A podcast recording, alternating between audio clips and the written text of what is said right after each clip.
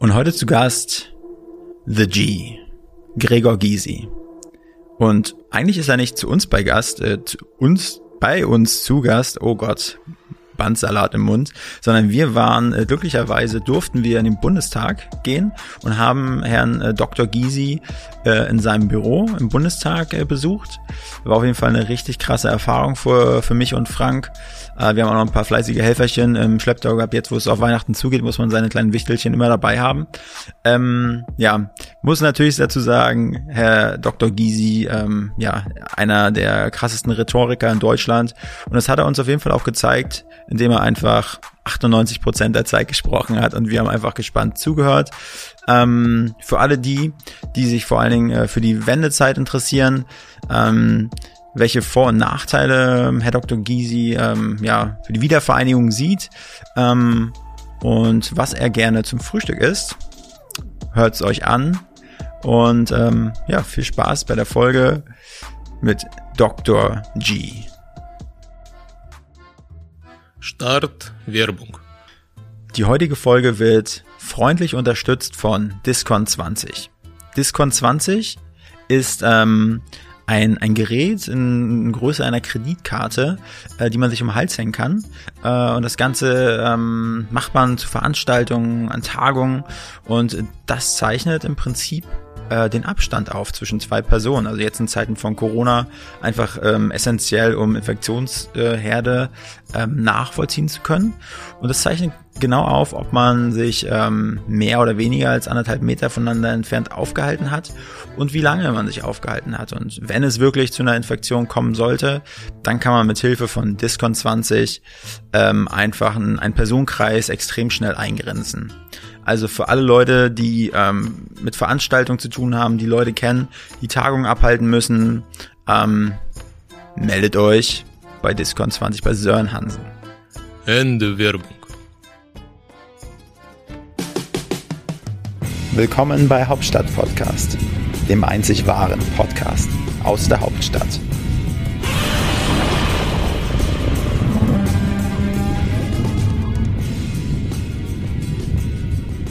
Herzlich willkommen zu einer neuen Ausgabe von Hauptstadt Podcast mit dem altbekannten Wolfgang und dem altbekannten Frank. Ja, lieber Wolfgang, heute sind wir umgezogen. Heute wird es staatstragend. Wir sind mit dem Hauptstadt Podcast im Deutschen Bundestag. Wir sind zu Besuch bei einem Mann, der eigentlich keiner Vorstellung bedarf. Den kennt man, den kennt jeder, nicht nur in Berlin. Er ist ähm, ja die Ikone das Leitbild der Partei Die Linke. Er ist äh, seit über 30 Jahren aus dem Bonner und aus dem Berliner Politikgeschäft nicht wegzudenken. Er ist quasi für mich eine Legende eine politische Legende.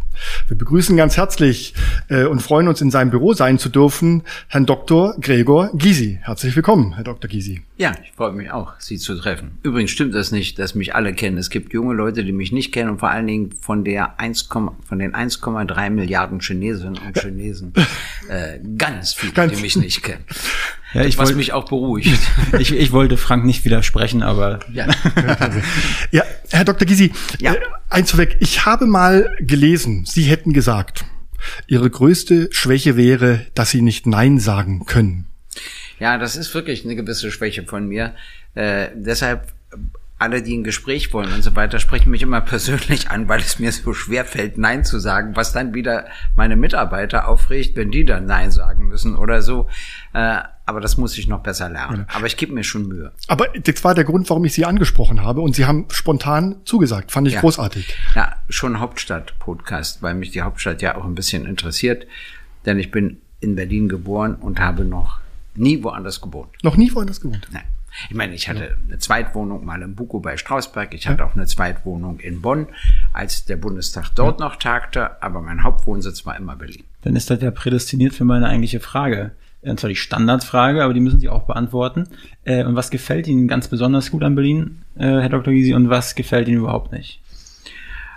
Also die Urberlinerinnen und Urberliner mit ihrem äh, trockenen, bisschen leicht mürrischen Humor, die mag ich schon sehr. Und die haben auch sowas Schlachtfertiges an sich, dass nicht mal ich den Kampf aufnehme. Mhm. Ich erzähle Ihnen zwei Geschichten, die das bestätigen. Das eine ist, dass eine Frau in den Bus einsteigt und zu dem Ur-Berliner Busfahrer sagt, kommt als nächstes der Alexanderplatz. Und da sagt er, nee, der kommt nicht, da müssen Sie schon hinfahren. Das war das erste, ganz typisch. Und das zweite war, dass ich mit einem Kollegen der CSU mal in Tegel wartete und das Bundestagsauto kam nicht. Auf jeden Fall entschieden wir uns unter Überwindung aller ideologischen Gegensätze gemeinsam ein Taxi zu nehmen. Und da war was ganz Seltenes. Da war ein Ur-Berliner Taxifahrer. Das ist ja eine Rarität heute. Aber wir hatten zufällig einen Ur-Berliner Taxifahrer. Und der Kollege von der CSU versuchte dem immer zu erklären, wie er günstiger fahren kann zum Bundestag. Und das fand ich witzig. Das kannst du jedem in Berlin sagen. Jedem Taxifahrerin, jedem Taxifahrer, die fahren dann auch so. Bloß nicht einem Ur-Berliner Taxifahrer. Mhm. Der fährt, wie er will. Und der fuhr einfach weiter und kümmerte sich gar nicht darum. Und darüber regte sich äh, mein Kollege von der, der CSU, CSU, auf und sagte dann plötzlich zu ihm, ich glaube, Sie wissen gar nicht, wen Sie hier fahren. Ja, Sie fahren ja immerhin zwei Bundestagsabgeordnete.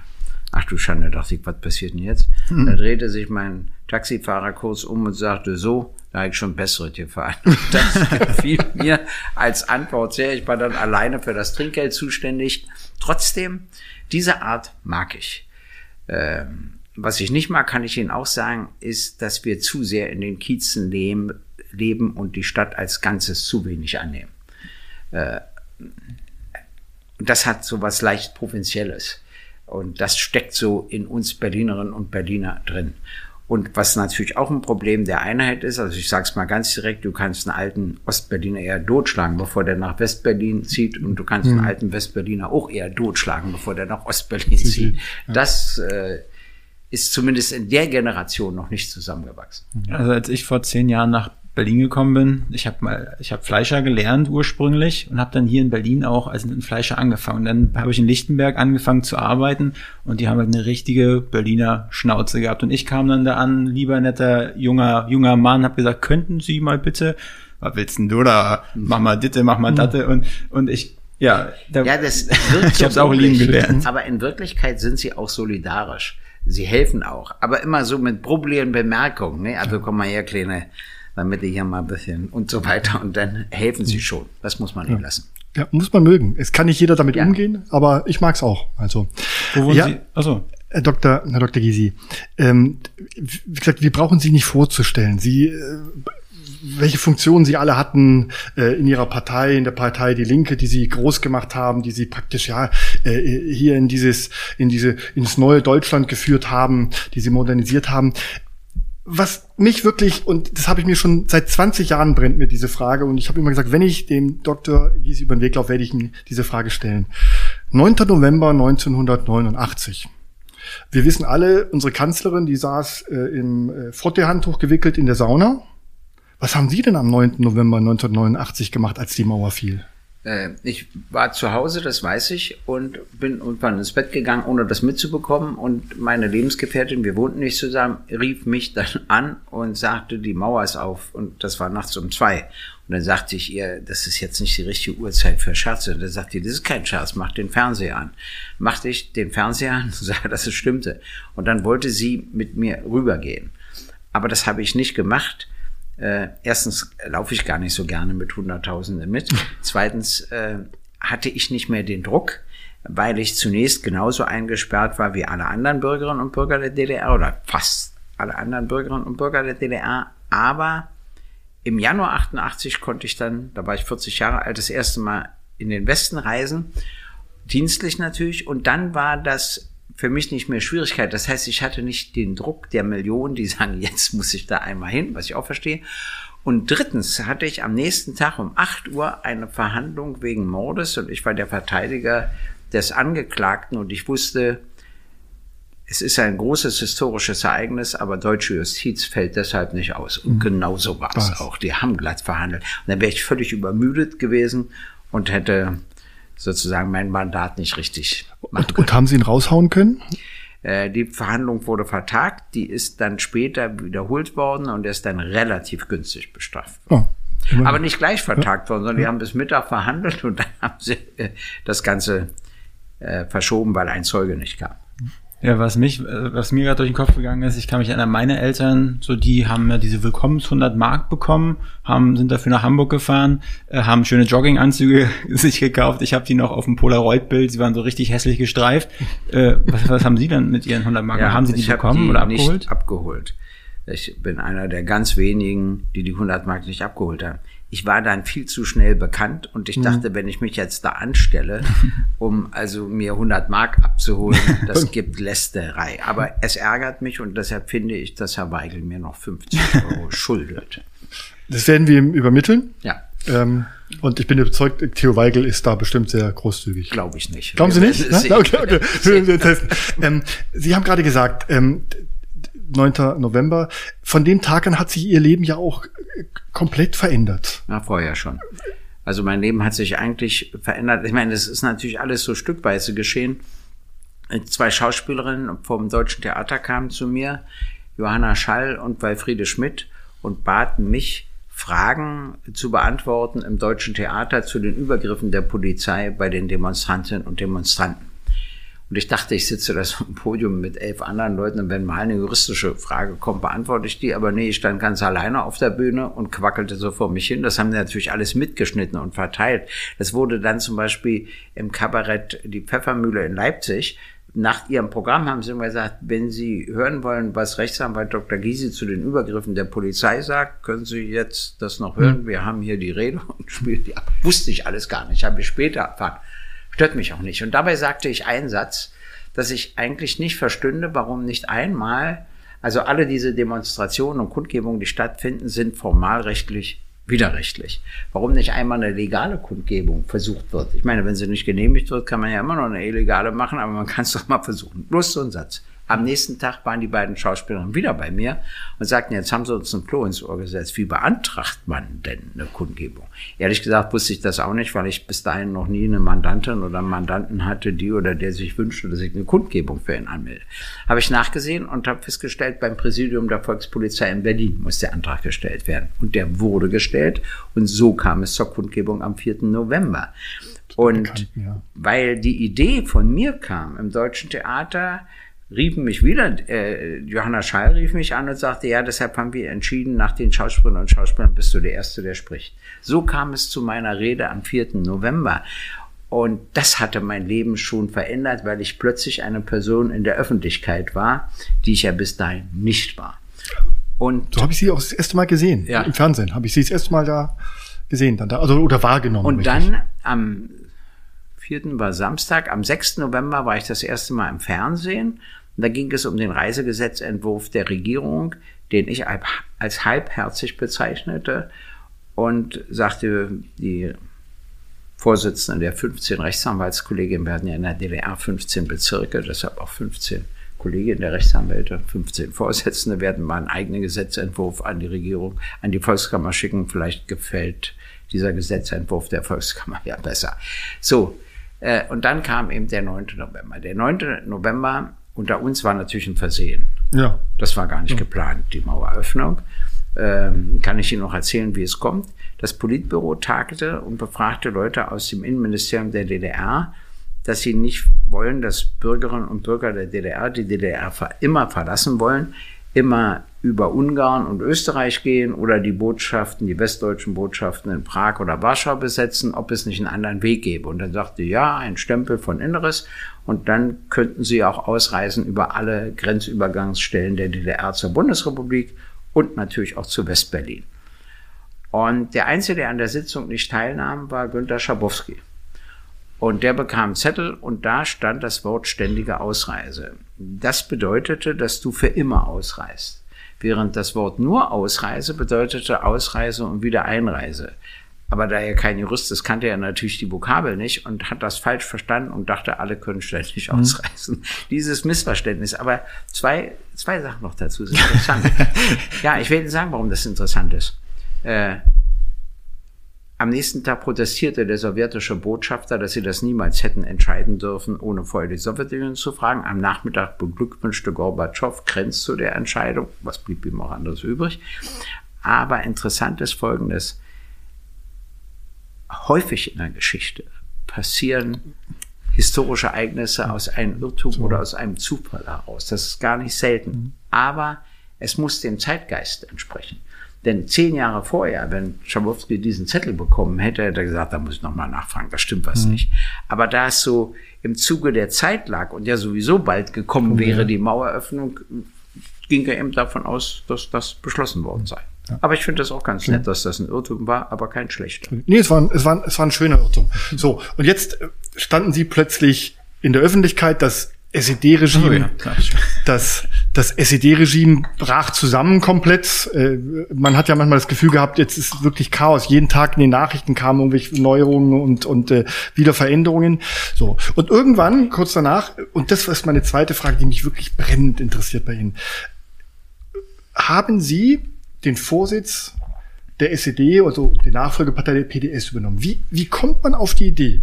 In einer Situation, wo die SED ja von allen gehasst wird, das Regime bricht zusammen, äh, äh, der ganze Hass und die ganze Häme bricht über die SED herein und Sie übernehmen den Vorsitz dieser Partei. Äh. Langeweile hatten Sie nicht, aber wie, wie, übernimmt, wie kommt man auf die Idee? Also erstens sehen Sie daran, dass ich doch eine Meise habe, was ich ja auch gar nicht bestreite. Es war die schwächste Sekunde meines Lebens, als ich Ja dazu gesagt habe. Aber es hat natürlich Gründe. Äh, der eine Grund ist, dass ich ja seit 67 Mitglied der Partei war. Aber das wäre nicht ausschlaggebend gewesen. Dann ging ich im Justizgebäude lang mit einer Kollegin von mir, die auch Mitglied der SED war, und wir trafen einen sehr unangenehmen politischen Staatsanwalt, der plötzlich zu uns sagte, er war in seinem Innern eigentlich schon immer Sozialdemokrat. Das haute uns um. Selbst ich wusste nichts dazu zu sagen, ehrlich gesagt. Und dann sagten wir, na, wenn der geht, können wir ja bleiben. Das sind immer so kleine er er Erlebnisse. Das zweite sind meine Eltern. Äh, meine Eltern haben ja wirklich aktiv und mutig unter Einsatz ihres Lebens gegen die Nazis gekämpft und wollten doch dann eine Alternative aufbauen. Dass die nicht gelungen ist, ist wieder was anderes. Aber ich wusste doch, auf welche Träume mein Vater hatte. Und der flog ja als Staatssekretär für Kirchenfragen 88 raus. Da sagte er mir schon das Ende der DDR stünde bevor. Was war das für ein Staatssekretär der Kirchen? Kirchenfragen. Für Kirchenfragen. Kirchenfragen. Hm. Also für die staatlichen Beziehungen zu den Kirchen war er zuständig. Hm. Und ähm, auch alles ganz interessant. Das war so der zweite Grund. Und der dritte Grund war folgendes. Ich konnte ja nicht eine Partei schließen, die mal von Rosa Luxemburg und Karl Liebknecht gegründet wurde. Also austreten. Das hätte ich gekonnt. Aber nicht schließen. Und noch wichtiger war Folgendes, dass ich wusste, irgendwann auf jeden Fall, oder ja damals schon ahnte, dass die Einheit kommt. Und ich wusste, es gibt Millionen, die sich darüber freuen und darauf freuen. Und ich wusste, es gibt Millionen, die davor Angst haben. Und die glauben dort auch keine Rolle zu finden. Mhm. Du warst eben als Offizier der NVA wichtig in der DDR und plötzlich bist du das Letzte. Das musst du ja, ja. psychisch alles verkraften. Und ich wusste, dass es keine andere Partei geben wird als diese, um einerseits die Interessen dieser Menschen zu vertreten, damit sie auch einen Weg in die Einheit finden, andererseits von ihnen aber auch eine kritische Aufarbeitung zu verlangen. Diese Doppelstrategie konnte natürlich nur gelingen, wenn du auch die Partei reformiertest. Und das war, wenn man so will, im Kern meine historische Aufgabe. Denn alle anderen Parteien haben sich gegenüber diesen Leuten ja vollständig verweigert. Mhm. Bei Bündnis 90 Die Grünen verstehe ich das, weil sie eine ganz andere Herkunft hatten. Äh, die CDU, CSU wollte sich damit nicht belasten, die SPD wollte sich auch nicht damit belasten. Die FDP, die hätte vielleicht die Möglichkeit gehabt, aber wollte das auch nicht, so dass ja nur wir übrig blieben. Mhm. Und ähm, als ich im Dezember 91 bei dem damaligen Bundesinnenminister Wolfgang Schäuble war, sagte er zu mir, am Schluss des Gesprächs wollte ich nur sagen, dass Helmut Kohl und ich wissen, dass wir in erster Linie Hans Modrow und Ihnen zu verdanken haben, dass im Osten kein Schuss gefallen ist. Ich wollte nur, dass Sie wissen, dass wir das wissen. Was ich beiden ein bisschen übel nehme, ist, dass sie es nie ihrer Fraktion gesagt haben. Da haben sie sozusagen die Stimmung gegen uns anheizen lassen. Äh, aber trotzdem interessant. Ja, ein bisschen, das war meine historische Aufgabe und ich glaube, es liegt daran, dass ich Anwalt bin. Als Anwalt stehst du immer an der Seite des Schwächeren der Staatsanwalt ist immer mächtiger, das Gericht ist noch viel mächtiger, etc. Und du musst versuchen, jemandem zu helfen. Und dieser, das sitzt irgendwie in mir drin. Start Werbung. Diese Folge wird freundlich unterstützt von den Lausbuben von NextGen Media. Wer ist NextGen Media? Who the fuck is NextGen Media? NextGen Media ist meine kleine Firma. Und die, diese kleine süße Firma habe ich mit äh, Erik Freudel zusammen gegründet. Und äh, ja, so klein ist die gar nicht mehr. Äh, ja, und wir sind eine, ähm, eine, eine Online-Marketing-Agentur und wir haben uns spezialisiert auf das Thema Online-Positionierung. Online-Positionierung bedeutet, ähm, jede Person, jede Firma, äh, die sich in irgendeiner Art und Weise online im Internet präsentieren will, die ist auf jeden Fall gut beraten, wenn die zu uns kommt. Denn äh, wir können ihnen helfen, besonders bei den Themen ähm, Webauftritt, ähm, Suchmaschinenoptimierung, äh, Social Media Marketing, aber auch das Thema Podcasting. Ihr hört es ja selber, Hauptstadt Podcast ist unsere Produktion. Ähm, und jeder, der zuhört und sagt, der hat auch schon immer Lust gehabt, einen Podcast zu starten, weiß nur nicht wie, wo er anfangen soll, was für ein Equipment er braucht und wie er das Ganze vermarktet, der meldet sich doch einfach bei uns und äh, lasst uns mal schnacken, Kopf im Nacken. Ähm, wir sind eure Jungs. Viel Spaß mit der Folge. Ende Werbung. Aber diese Sicht damals gab es ja nur, gab es ja von ganz wenigen nur, die das, Ja. gerade wie Sie es jetzt erläutert haben, äh, das war überhaupt gar kein Thema, sondern es brach ja eine, eine unglaublicher Hass auch äh, gegenüber Ja, ihrer furchtbar. Person, gegenüber der, der, der, der SED-Nachfolgepartei, weil die anderen Parteien haben alle schön vereinnahmt, die, die Ost-CDU etc., das war alles selbstverständlich. Die Blockparteien. Genau, die die Blockparteien. Blockparteien wurden alle Genau, aufgenommen. richtig, ja, ehrenhalber und äh, war alles gar kein Problem. Und, und. Sie waren ja nun wirklich der Buhmann der Nation in dieser Aber Zeit. Thiese, Thiese sagte mal bei den Sitzungen der Volkskammer, da sitzt eine Fraktion mit zwei Rollstuhlfahrern, hat keine andere Fraktion, mit Frauen, die laufen wie auf dem Steg und einem Gysi. Was willst du dagegen machen? Sagte er, was ich bei seiner Verhältnisse schon ganz witzig fand. Ja, wissen Sie, als Verteidiger erlebst du das auch. Der Saal ist voll von Leuten, die die Straftat schwer verurteilen. Und du verteidigst den Mann. Der ganze Saal ist gegen dich. Das heißt, das ist dort nicht so dramatisch und auch nicht so viel und so groß waren ja die Verhandlungen bei uns nicht. Aber es war mir nicht ganz unbekannt. Das Problem bestand darin, dass die Mehrheit der Bevölkerung in Ost und West gleichermaßen mich ablehnte. Es gab eigentlich damals 90 nur Hass oder Liebe. Und die Liebe war auch anstrengend, weil die wieder dachten, ich kann alles für sie managen und regeln. Ja, wie denn? Ich bin ja nicht Gott, ich bin ja kein Zauberer. Und die weinten, die wollten mich berühren. Und wenn ich in eine Gaststätte kam, 90, wusste ich, ich werde hier nie bedient, ich kann gleich wieder gehen. Oder ich habe Schwierigkeiten zu bezahlen. Also entweder vollständige Zuneigung oder vollständige Ablehnung. Da habe ich mal den Satz gesagt, ich möchte mal jemanden langweilen. Also inzwischen äh, gelingt mir das ja wahrscheinlich, aber damals wirklich nicht. Und das Problem ist, die Mehrheit lehnte mich ab und ich selbst fand mich netter.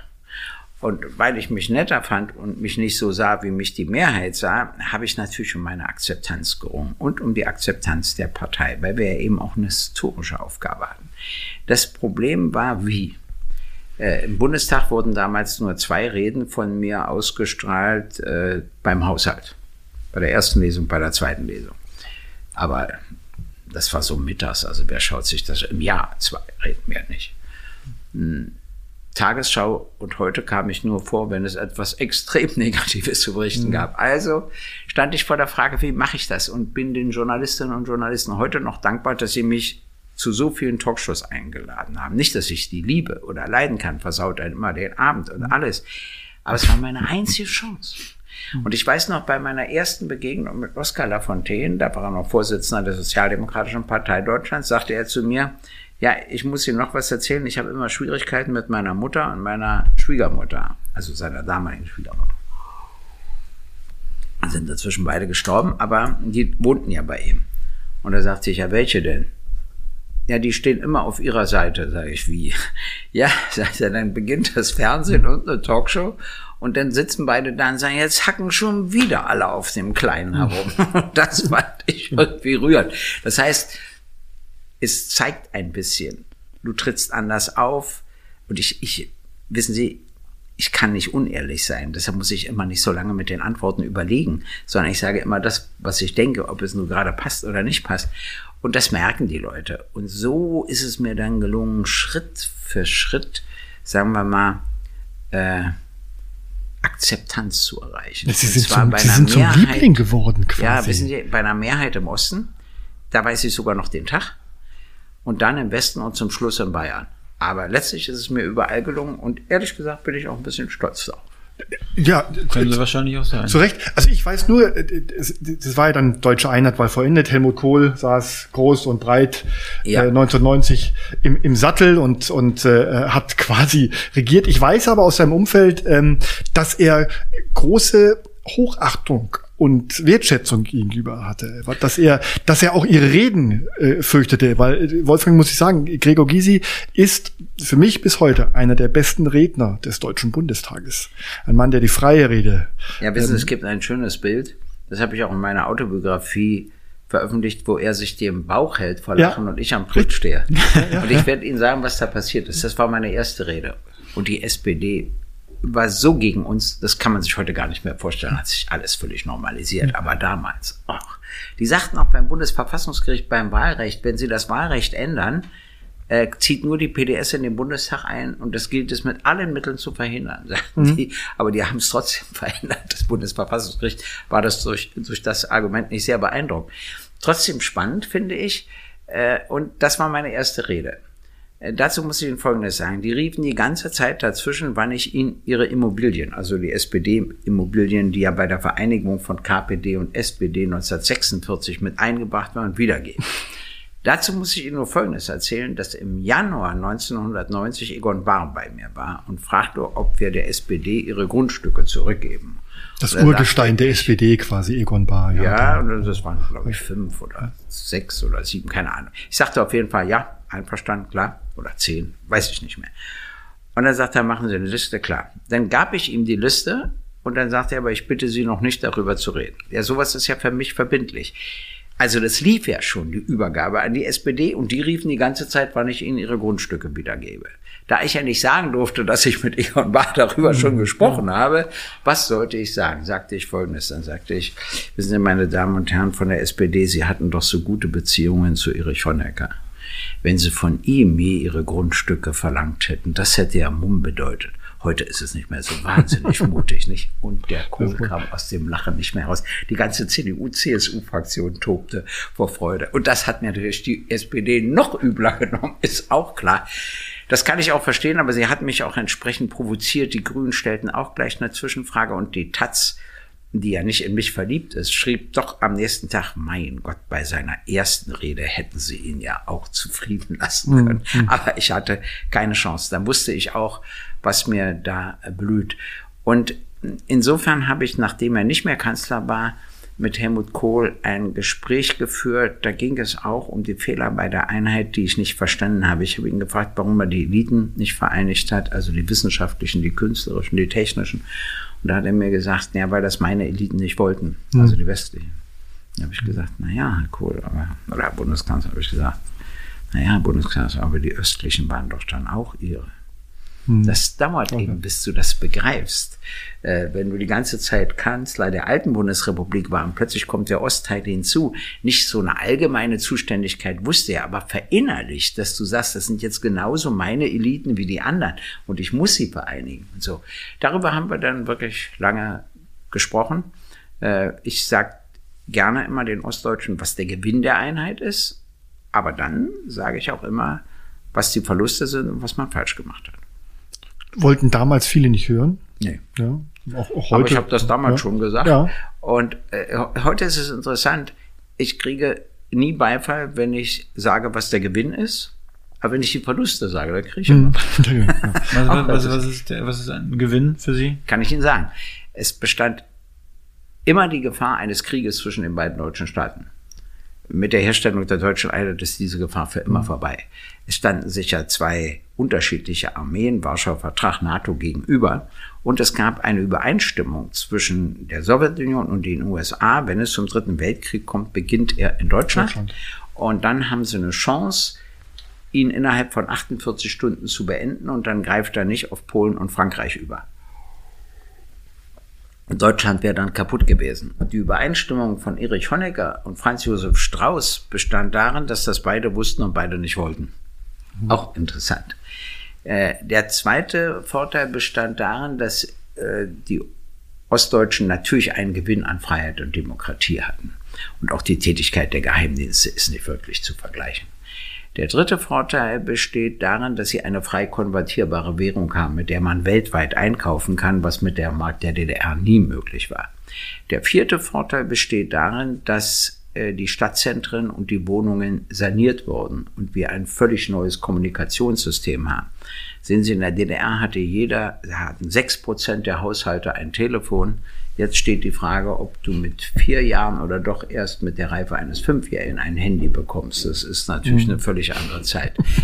Das ist alles das, was ich positiv sage. Und wenn Sie mich fragen, sage ich Ihnen dann auch gerne, was ich negativ. Frank, das ist deine. Ja, das würde mich interessieren. Also ich komme, ich komme aus Süddeutschland, also aus ja. dem Westen. Ja. ja.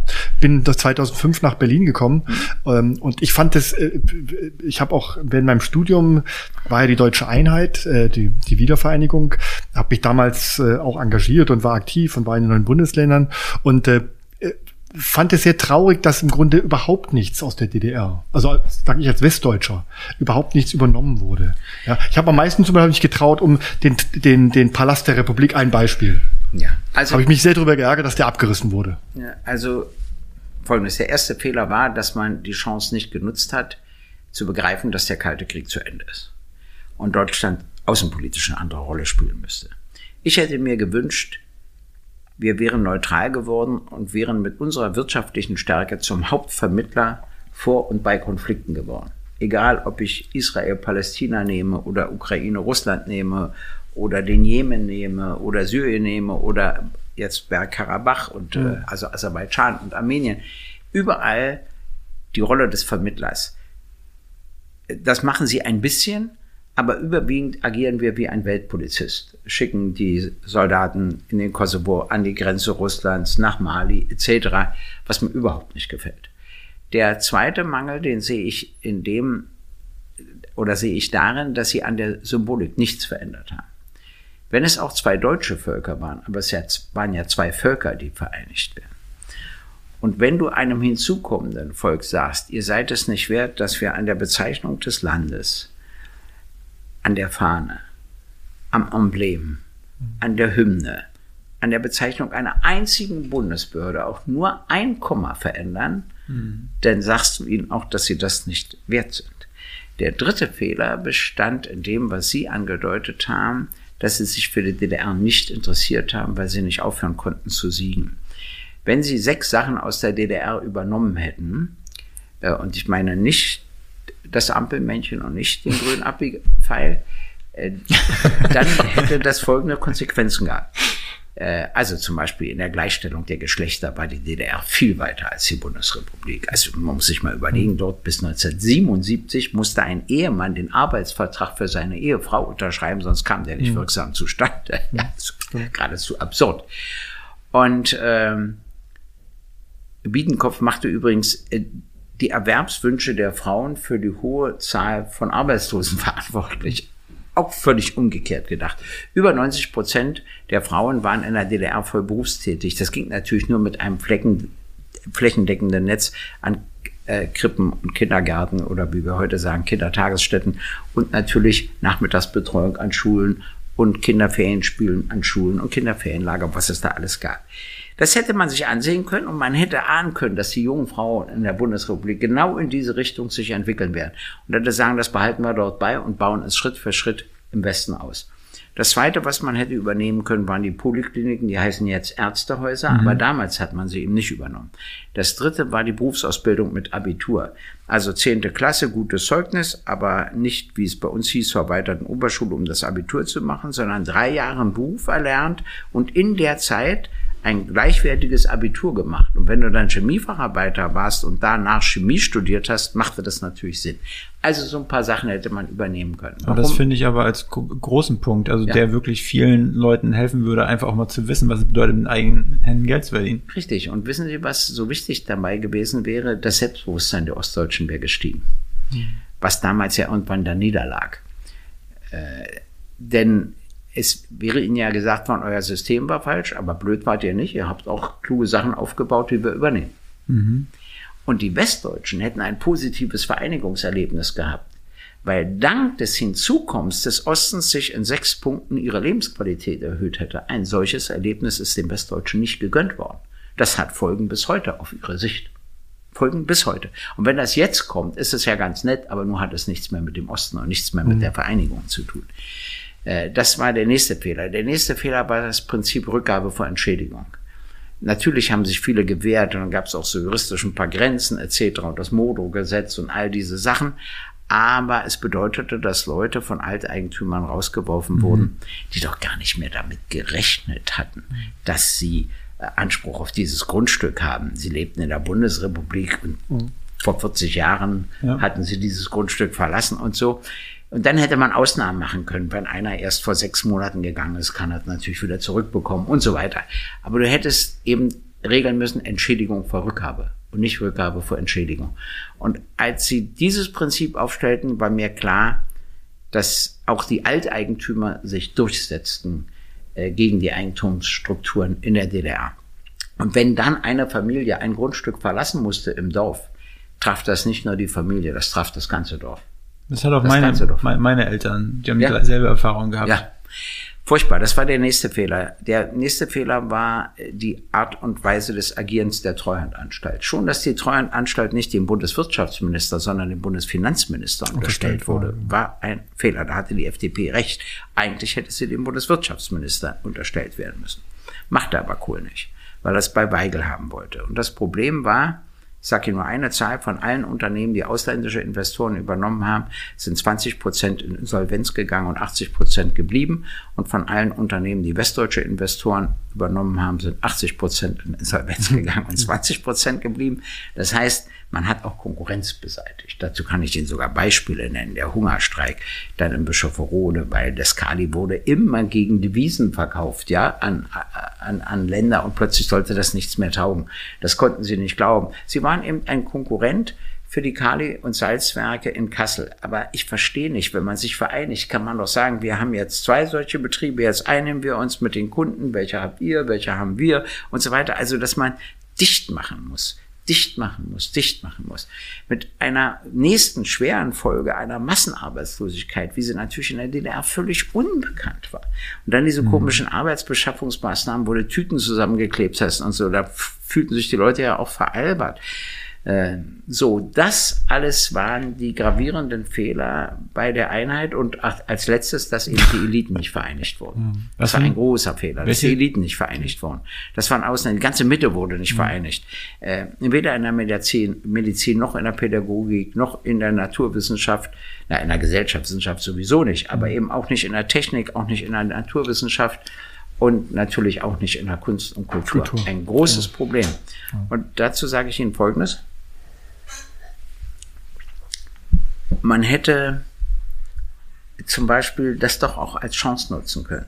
Warum habe ich vorhin gesagt, so eine Vermittlerrolle? Es war das einzige Land auf der Welt, wo Osten und Westen vereinigt wurde. Gab es sonst nicht. Die einzige Stadt auf der Welt, die 40 Jahre lang Ost- und Westeuropa war, war Berlin. Das kann man auch nutzen. Zum Beispiel, wir hätten allen Konzernen sagen, wenn ihr Handel mit Ost- und Westeuropa machen wird, eure Vertretung nach Berlin, wissen wer das geschafft hat? Wien. Ist überhaupt eine Frechheit, weil die gesagt haben, wir haben so gute Beziehungen dahin und dahin und wir waren gelähmt. Wir mussten ja aufarbeiten, äh, vor Selbstkritik uns in den Sand werfen und hatten leider keine Zeit, äh, sowas zu nutzen. Und ich bin immer derjenige, der dann sagt, ja, wenn etwas ist, was äh, von meinetwegen negativ war, wie die Spaltung Deutschlands, aber nun müssen wir ja auch den Nutzen daraus ziehen, wenigstens. Also so wäre meine Herangehensweise gewesen. Tja, aber, aber jetzt habe ich Ihnen alles aufgezählt, genau. die guten Seiten und die schlechten Seiten. Aber du siehst, du siehst wirklich, äh, Dr. Gysi, das ist lebende deutsche Geschichte, speziell nach der Wiedervereinigung. Da könnte man äh, Stunden, Nächte lang diskutieren und erfahren Dinge, die man damals gar nicht so gesehen hat. Wir waren, wir waren ja nur, ich, ich bin Jahrgang 66, er ist noch jünger. Wir haben es ja nur, ja, 88, wir haben es ja nur aus den Medien so quasi Das ist übrigens nicht noch jünger, sondern deutlich jünger. Deutlich jünger, ja. ja, ja. ja. So. Und so haben sie dann praktisch äh, nach der Wiedervereinigung ja wirklich ein, ein, ein, diese Politik hier in der Bundesrepublik maßgeblich geprägt. Sie haben die Parteienlandschaft auch mit verändert mit der Gründung der Linken. Ähm, politisch haben sie sich wirklich ja was erarbeitet. Sie haben sich großen Respekt und und und auch äh, so fühle ich das und sehe das bei vielen Menschen nicht nur Respekt, sondern auch wirklich Zuneigung erarbeitet bei den Menschen, weil die gesagt haben, der Gregor Gysi ist ein toller Typ. Und ja, das liegt daran, die, die erstaunt immer, dass ich so ehrlich bin. Ich will Ihnen noch den Grund sagen. Einmal in meinem Leben, als ich etwa 16 war, passierte mir das, dass ein Mädchen mehr von mir wollte als ich von ihr. Also sonst war es immer umgekehrt. Einmal war es so. Das passiert mir auch öfter. Und die wollte, dass ich am Wochenende irgendwie auf das Grundstück ihrer Eltern fahre. Ich hatte keine Lust und log und sagte, nee, da bin ich ja dort und dort. Das hatte ich natürlich am nächsten Tag vergessen. Mhm. Und dann habe ich mich verquatscht und so kam alles raus. Und da wirklich habe ich mir gesagt, Gisis hat keinen Sinn. Wer lügen will, muss sich seine Lügen merken können. Ja. Wenn man die sich nicht merken kann, hat das überhaupt keinen Sinn und seitdem habe ich es gelassen. Und das Zweite ist natürlich doch meine Art des Humors. Und dann habe ich ja auch furchtbare Eigenschaften. Zum Beispiel, ach, wissen Sie, ich warte drauf, ja. auf die Kanone, die jetzt gezündet ja, Ich äh, werde Ihnen äh, mal was sagen. Ich habe so eine komische Art. Also zum Beispiel Wehrkreiskommando. Und äh, dann stritt ich mit dem, wo mein Sohn bleibt.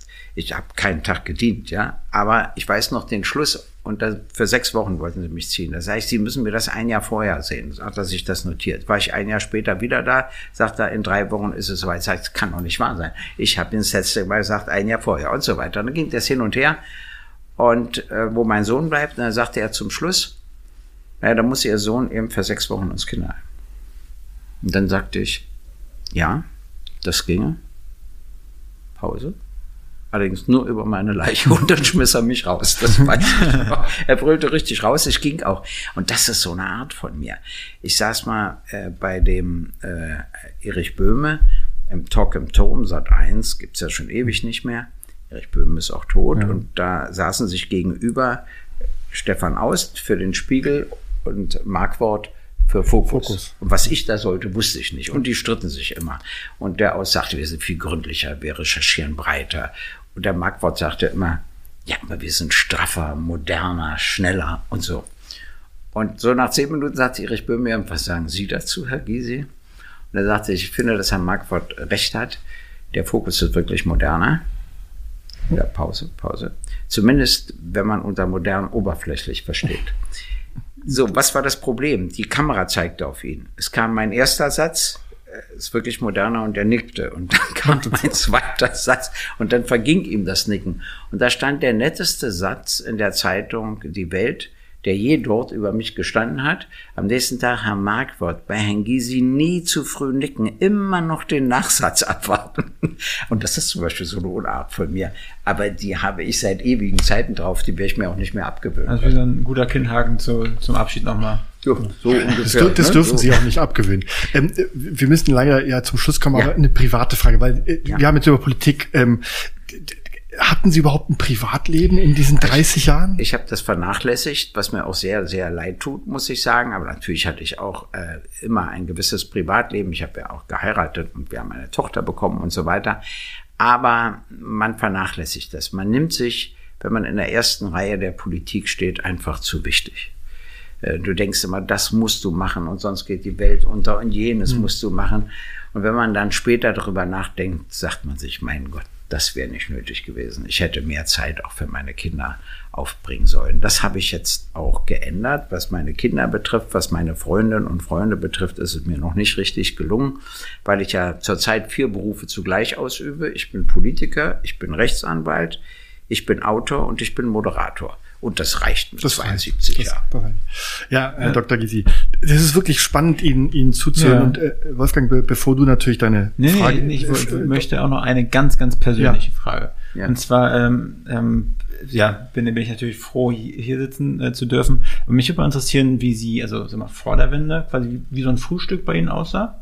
Einfach so ein, für mich ist Morgenroutine ein großes, großes Ding für mich. Ja, für mich auch. Ich frühstücke leidenschaftlich gern. Und das würde mich interessieren, wie es heute aussieht, ob sich ja was geändert hat einfach. Ne? Ja, natürlich. Also damals Kaffeemaschine. ging das so rucki zucki irgendwie, ich musste zur Verhandlung und so weiter.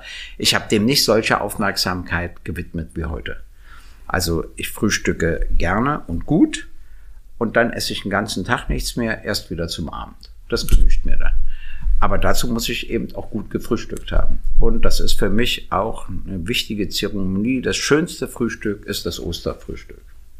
Da muss der Tisch fast brechen, ausnahmsweise. Und es steht auch Hackepeter auf dem Tisch? Ja klar, bloß wissen Sie, das Problem ist, ich- ich habe Ostersonntag, auch nicht- ich hab Ostersonntag auch nicht mehr Hunger Ja. als. Ja, dann gibt es so viele Angebote, kann mich immer nicht entscheiden, weil das will ich probieren und das will ich probieren.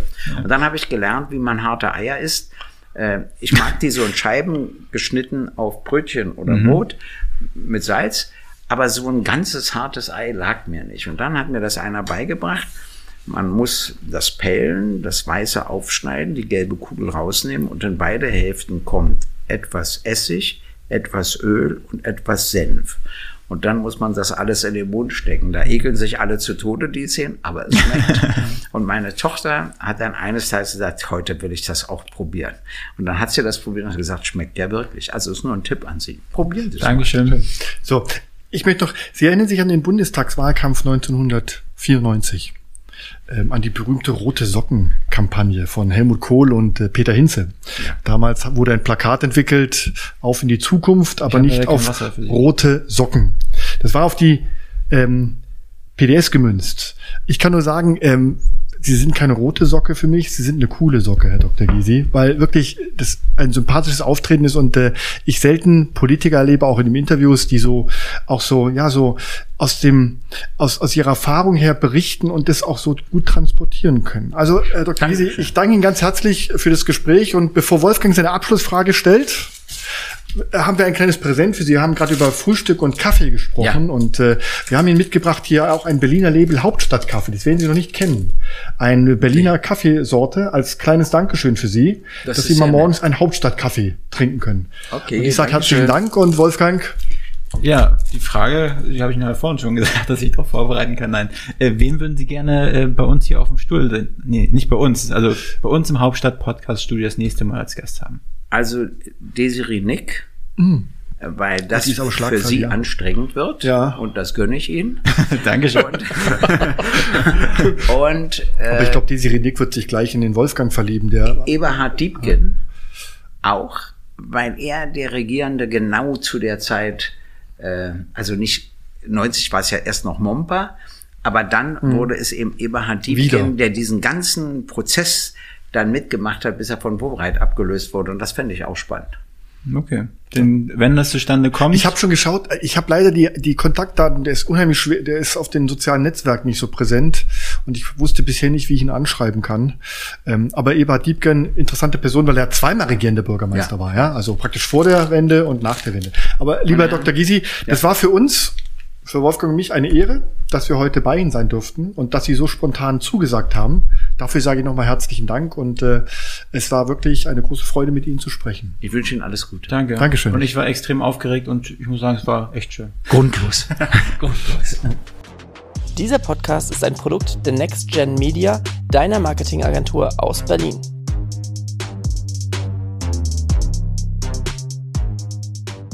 Hier ist noch ein kleiner Hinweis von mir. Ihr wisst ja, es kommt jede Woche eine neue Hauptstadt-Podcast-Folge raus. Und wann? Immer Donnerstag früh. Punkt Strich 0 Uhr am Donnerstag habt ihr die neueste Folge von Hauptstadt Podcast bei euch in der Mediathek.